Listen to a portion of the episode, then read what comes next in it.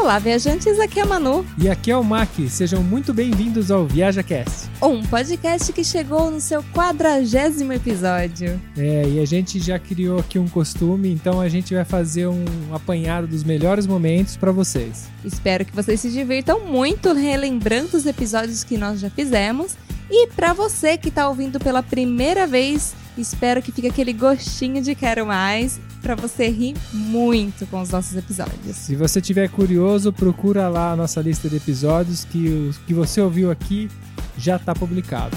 Um beijo. Um, bra um abraço, até mais. Um braço. Um braço, editor, um braço. um braço. Travou a Manu aqui. Bugou, bugou. Você falou um braço. Bugou. Corta. Você parou, né? Agora eu vou parar.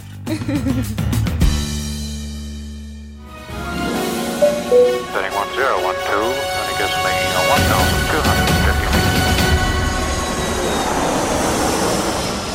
Viaja Cast.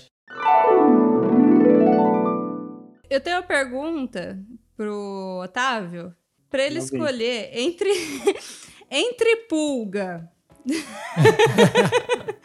bater o Passar carro. uma semana com pulga. É, bater o carro e dormir numa cama redonda com o Marcinho com o espelho no teto, qual que foi o perrengue maior? Dormir com o Marcinho numa cama redonda. Eu ajudei a tirar as pulgas na cama redonda. Ah, putz, aí somou. somou os perrengues.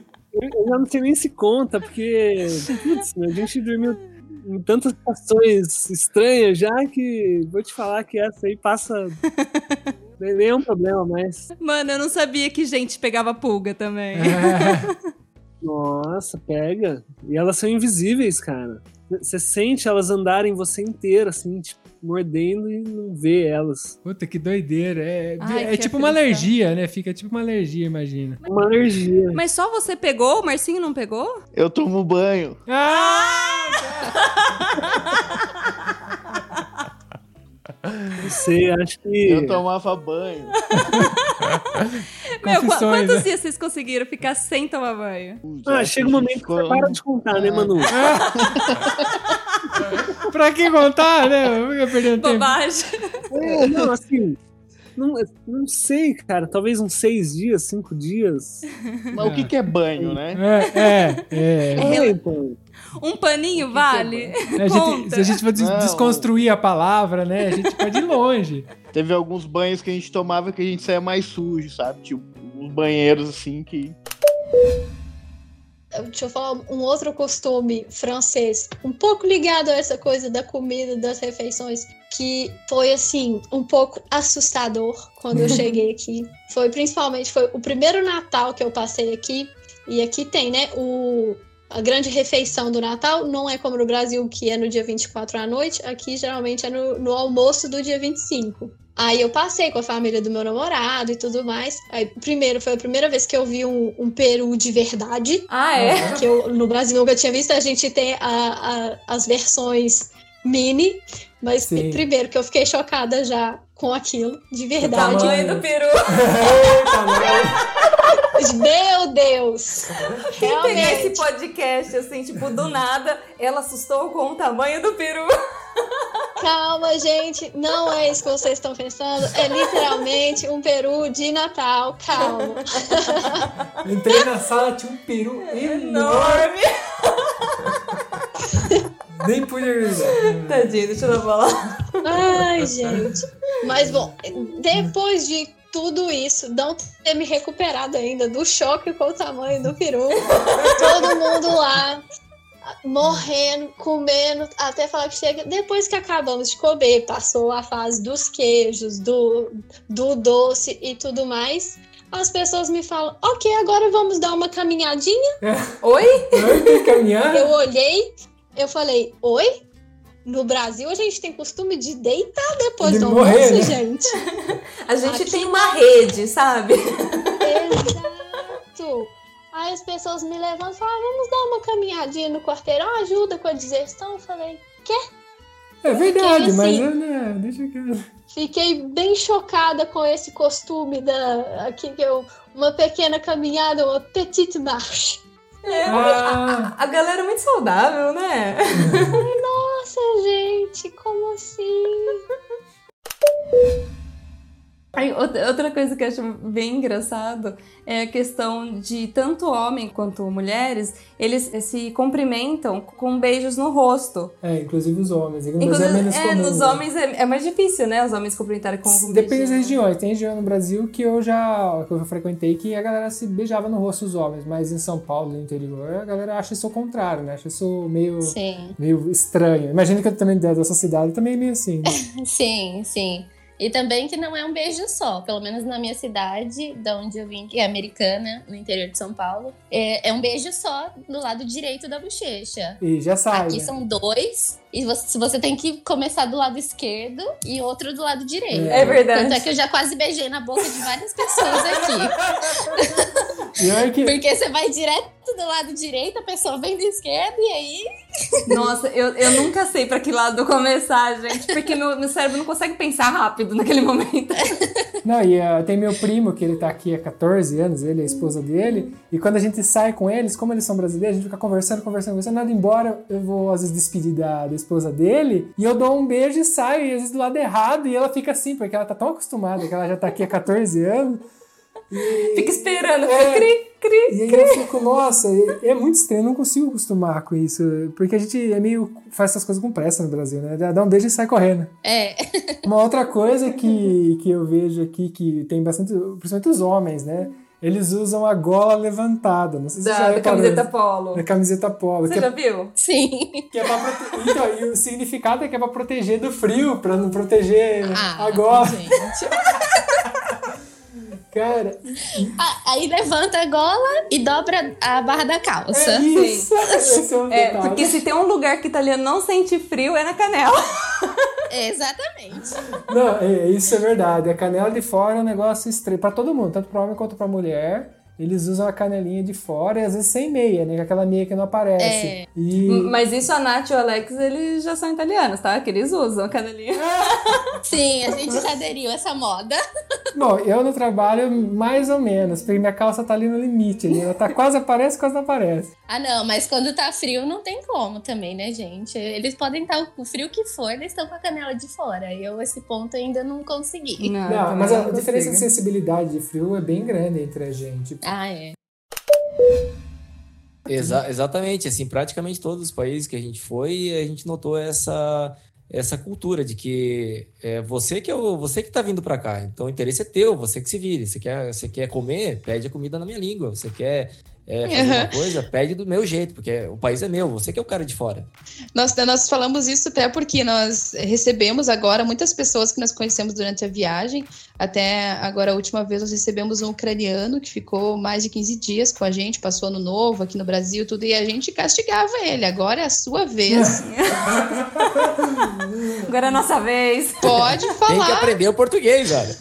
É, Eu falava português com ele, ele ficava com aquela cara de ponto de interrogação e vamos aí. Imagina pra eles como é difícil, né? Até esse ucraniano, ele veio para cá no em dezembro, né? Agora, e ele ia ficar três meses aqui assim. E acabou com a história aí do, do Covid, aí, 19, da pandemia. Ele tá preso aqui no Brasil. Ele, inclusive, tá na casa do meu irmão nesse momento lá. O meu irmão acolheu ele ele ficou lá na casa do meu irmão, porque não pode, não consegue ir embora. Agora ir embora. ucraniano aprende a falar português. Ah, vai sair bom. Já, obrigatoriamente.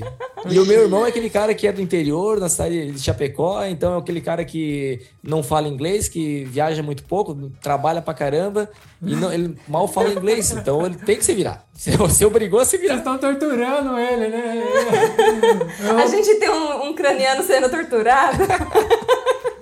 É Dê um verdade. copo de caipirinha, qualquer língua fica. Ah, é, tem esse detalhe, né? Você tem que. Uma das coisas que a Manu fala aqui é que você tem que beber o vinho italiano pra falar italiano, o vinho francês pra falar francês. É bebida local. É bebida legal. Ele adorou a Ajuda cachaça, então ele tem uma propensão a falar bom português.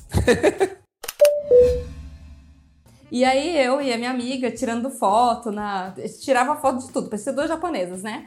tirando foto na rua tal. A minha amiga tinha até comprado uma saia no, numa, numa loja lá. E aí a gente fazendo praticamente um book na rua. E aí uma tirando, tirava foto da outra. E aí veio um, um argentino e perguntou se podia tirar a foto da gente, né? E aí eu falei assim, ah, é claro. E aí, na hora que eu tava parada, assim, esperando minha amiga tirar foto, vem um argentino que atravessou do outro lado um senhorzinho, um senhor muito engraçado e quis tirar foto comigo, quis sair na foto.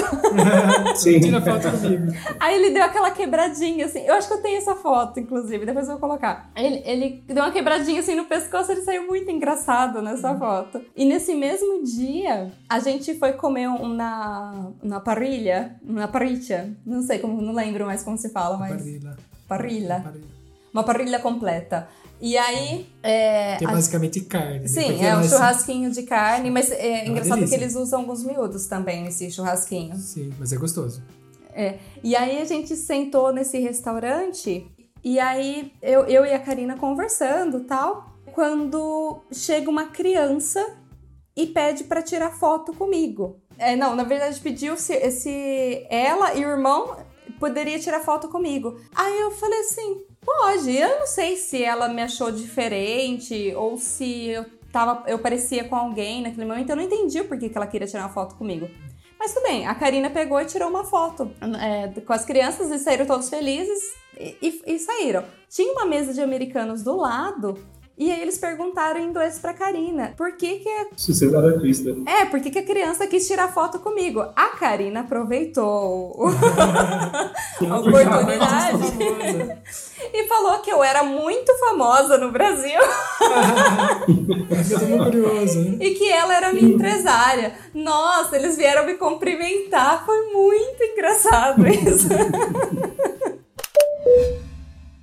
E tentar, porque tem muita gente que desiste no meio do caminho exatamente porque as pessoas falaram assim: não, você vai abrir uma, uma barraquinha de cachorro-quente. Você fala assim: ah, eu quero abrir uma barraquinha de cachorro-quente, é meu sonho. Você fala assim: não, imagina, você tá louco. Você vai falir no primeiro mês. É, não, já se viu aqui, não se vende cachorro quente, ninguém come. Você entendeu? Aí a pessoa desiste antes mesmo, antes mesmo de tentar e ela nunca vai saber se aquela barriquinha de cachorro quente teria dado certo, porque ela não tentou. Sim. Só que detalhe, né? Sempre a gente tem que levar em consideração que existe você tentar com um objetivo tal e a teimosia. São Ah. bem diferentes, né? Porque quando você tenta e você é uma pessoa persistente e aprende com os erros, está aberto a entender o que está acontecendo, isso é sinônimo de sucesso. É muito provavelmente você vai chegar lá, porque o que não for certo você vai aprender, você vai adaptar até um ponto que você vai atingir seu objetivo. Diferente da teimosia, que é simplesmente a pessoa que bate a cabeça na parede e continua batendo a cabeça na parede até morrer, né? Ah, sim, tá, tá perdendo, só tá perdendo dinheiro naquele negócio que ele pensou que daria certo, mas fala assim, não, vai dar certo uma hora. Só que assim, a pessoa não busca também conhecimento pra falar assim, não, não tá dando. Né? Eu não tá dando certo desse jeito, eu vou tentar de outro. Não, ela fica tentando exatamente do mesmo jeito, que tá dando errado, continua dando errado. E aí, esse é o teimoso. Sim, editor, coloca lá que é um destaque que ela não ouviu minha piada, tá? Eu não Você tá vi. vendo? Eu quero. Bilu. Só que assim, a pessoa não busca também conhecimento pra falar assim, não, não tá dando. Bilu, né? Eu não tá dando certo. Não, O não tá dando. Bilu, né? Não, O não tá dando. Bilu, né? Vou buscar conhecimento. Ó a cara daquele Não! Fiquei no ar aqui, mas tá valendo. A Maria, você fala quando te dou ouvido? É, tá vendo? Eu, esse é um exemplo de persistência, gente. Eu sempre tento falar com a Manu. Apesar dela nunca me ouvir. Mas não é, eu tava focada no meu pensamento. E aí, eu, eu sou um exemplo de foco. Eu preciso, de- eu preciso descobrir se isso é teimosia que eu tô fazendo ou é perseverança, né? É, mas não tá certo. Não, Então- inclusive, se acho que se chegasse alguém do passado e eu tivesse que explicar a coisa mais absurda que a gente tem, eu acho que eu falaria assim: olha, a gente tem um aparelho na- nas mãos que se chama celular. Nele a gente pode acessar todas as fontes de informações do mundo da- a- com apenas um clique. mas a gente só usa pra meme. É, quase isso. Então, mas de novo, né? E aí, assim, o problema não é a tecnologia, o problema não é o jogo de videogame violento. Então, é, é o ser humano que está por trás disso. A gente precisa, assim, lembrar que o, o nosso cérebro, ele tende a buscar respostas cômodas para economizar energia, pensando em ampliar a sua sobrevivência. Então, esse comodismo biológico que às vezes a gente busca faz com que as pessoas possam ficar nesse estado, porque é incrível, né, que com tanta informação que a gente tenha, ainda o comportamento seja de 30, 50 anos atrás, de sentar em frente à TV e receber como se fosse uma esponja tudo que vem pronto, né, da televisão e absorver aquilo sem crítica, sem muitas vezes olhar a fonte, Sem questionar, né? sem questionar, que foi o que vocês acabaram de falar. Então, vocês têm razão, Mac tem razão. A gente precisaria sair de uma educação que ela é passiva, né, no sentido de eu recebo a informação e acabou, para uma questão muito mais ativa, questionadora, fazendo conexões com outras informações, com outras situações e realidades de vida. Bom, uma das coisas que eu vi diferente aqui, que eu acho que aí também é normal, vamos dizer, é a questão de assoar o nariz na mesa. A minha mãe sempre me condenou por Ah. isso. Se eu soasse o nariz na mesa, assim, nossa, ela já olhava torto pra mim, tipo, onde já se viu. E aí eu, eu sei que o pessoal é um pouco mais livre pra, tipo, pro, pro corpo falar sozinho. Ah, sim, é. Nesse aspecto, sim. É só o nariz na mesa é normal. Gases em algumas situações também é normal. É, Eles não têm essa. é, Porque a gente é criado com essa restrição, né? Então a gente, nossa senhora, soltar um peido é uma coisa super difícil, até em, entre casais, né? é, é, é pra eu com- comentar do Brian ou não? Fica bom, se você quiser. o que você quiser expor que você não vai se, se incomodar depois, você pode pôr. Então, eu conheci meu marido online. E daí a gente conversava durante várias horas por dia e tal, né? E de vez em quando eu escutava um. Aí eu ficava, eu ficava envergonhada, né? Aí eu falava assim, gente, eu acho que ele tá achando que eu não, tô ouvindo, né? Aí um dia eu não aguentei, aí eu falei assim, você sabe que eu consigo escutar quando você peida? Aí ele falou assim, sei. Falei, ah, então tá. tipo, normal. Mas assim, claro, em restaurantes, essas coisas as pessoas não fazem, né? Mas quando tá em família, não tem restrição. É, tudo depende do cheiro, na verdade, porque o barulho não é um problema, o problema é o que vem depois, né? Se, se, tá, se tá mal, aí que é o problema, né? Ah, mas com tanta carne de porco, o cheiro não é muito bom, não. Eu não tenho o que fazer, né?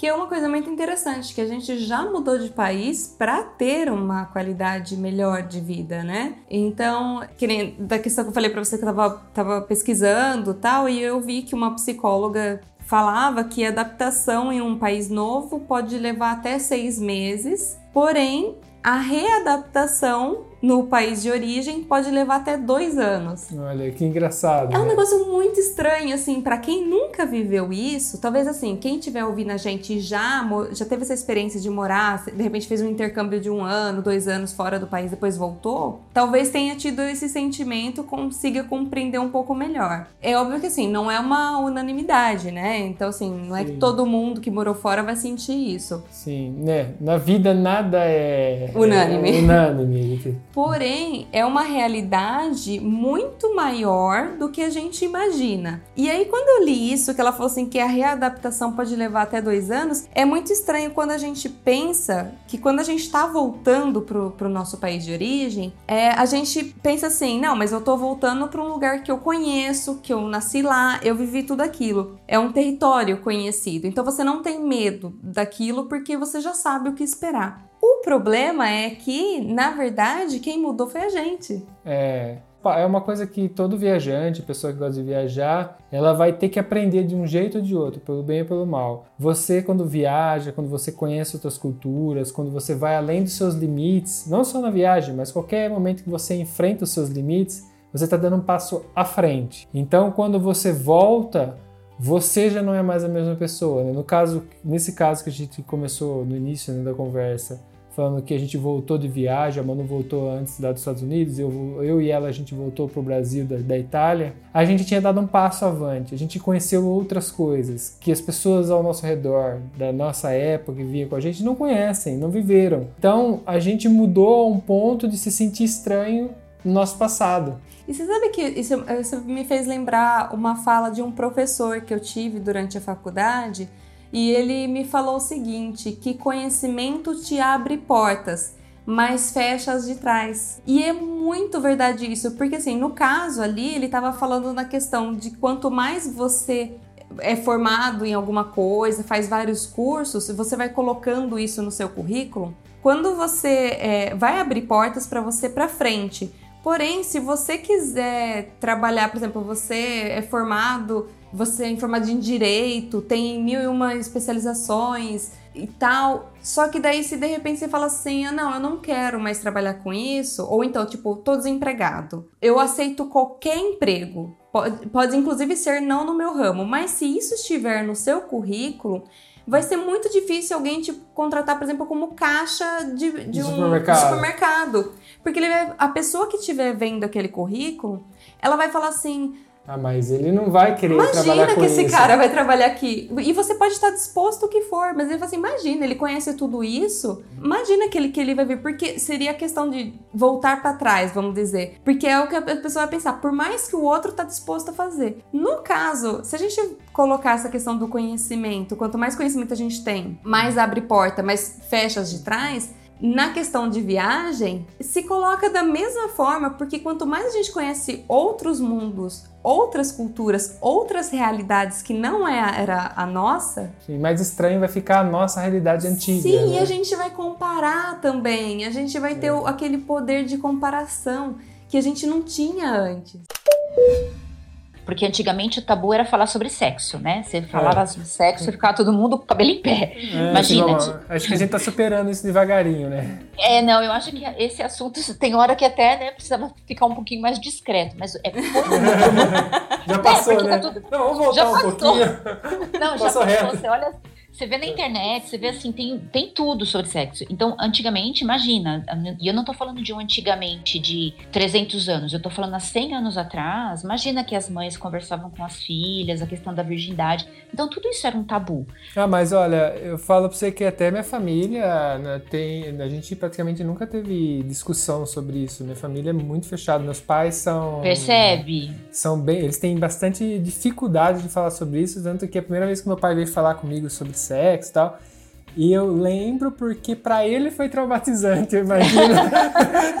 eu era pequeno, mas eu lembro da condição dele de desconforto, de, de só falar, tipo assim, ai, que, é- que eu não venho da cegonha, entendeu? Alguma coisa assim. Então, só pra contar a verdade, né? Do tipo, olha, não vem da cegonha, não nasceu de um repolho. Então, assim, isso que a gente tá falando, né?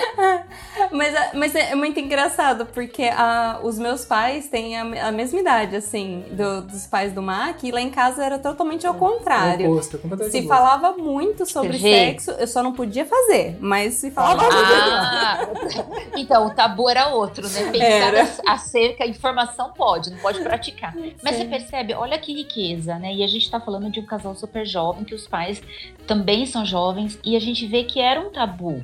E a gente tá falando de algo que também é muito natural, que é o sexo é uma coisa extremamente natural e é cheia de vida, né? Uhum. Cheia de prazer e de alegria.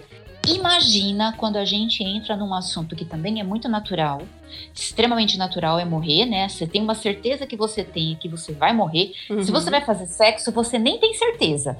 Mas que você vai morrer, você vai. É, Isso é verdade. É, você pode passar a vida virgem, de repente, mas É. você vai morrer, não tem, não tem como fugir disso. E olha que incrível, né? E a gente não fala também sobre, e eu sempre brinco, né? Falo, ó, você quer ver como esse assunto é complicado? Na hora do jantar, chega pra família e fala, ai, gente, queria falar sobre quando eu morrer. Meu Deus, vai ficar todo mundo horrorizado, vai levantar da mesa, essa boca pra lá. As pessoas não falam sobre o assunto, como se falar sobre a morte fosse trair o ceifador pra dentro de casa, pra ele já começar o trabalho dele, né? E isso nada mais é que tabu.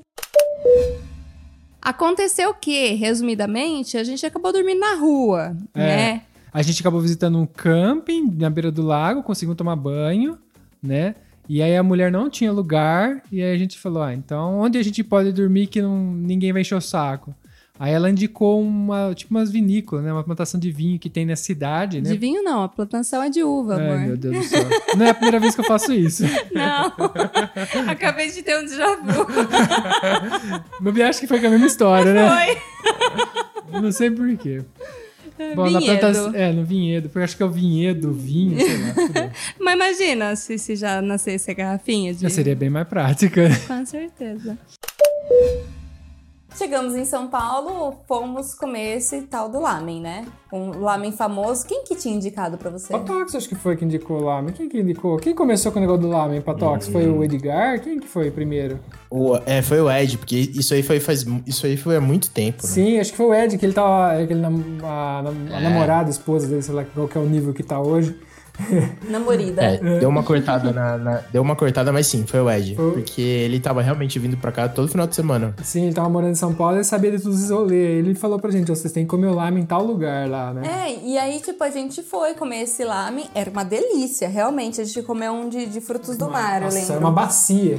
Nossa. E aí, tipo, falava no, no, no cardápio que o lamen era pra de três a quatro pessoas, né? A gente comeu em dois. né? Detalhe. Detalhe. Mas beleza. Era meio apimentadinho, inclusive. Aí fomos, depois que comemos esse lamen, fomos pra casa do meu amigo também, que tipo, nada a ver ali com a liberdade, era lá na, na- onde Judas perdeu as botas. E aí chegamos lá, ainda ele quis tomar uma cerveja, conversar. Em cima do lamen, cerveja, petisco. Aí eu só sei que, tipo assim.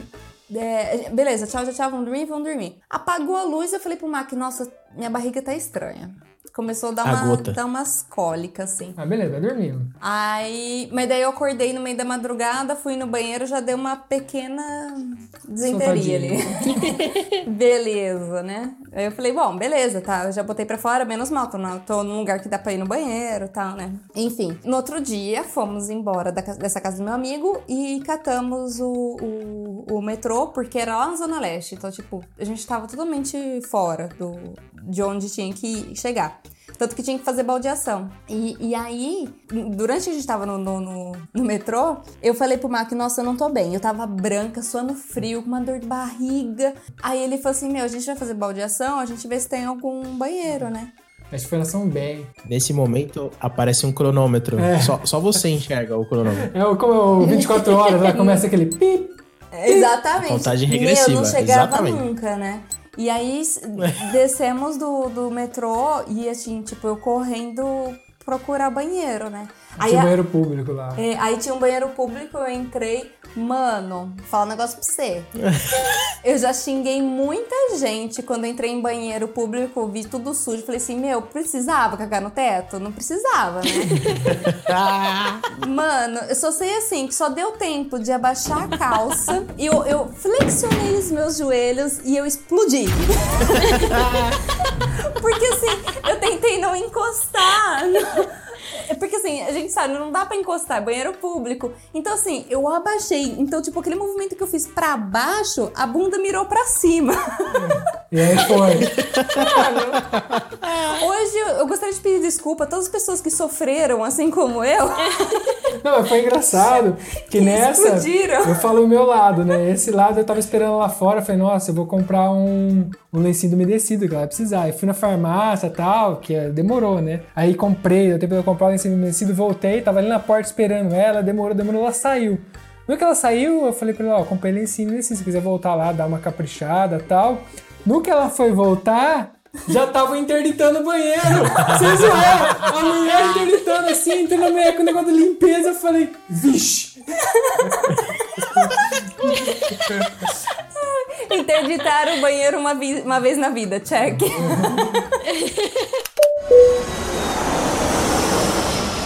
Viaja Cast. E aí, gostou desse episódio? Não esquece de seguir a gente no Instagram ViajaCast. Lá você fica por dentro de todas as novidades. E através da hashtag ViajaCast você vê as nossas fotos de viagens que tanto falamos por aqui. Caso você compartilhe, não esqueça de marcar a gente pra gente poder ver também. Se você quer entrar em contato com a gente, manda um direct no Instagram ou um e-mail para contato@viajacast.com.br. E fica aqui o nosso muito obrigado para quem colabora compartilhando o nosso querido projeto e para os nossos patrocinadores, cujos nomes estão na descrição de cada episódio.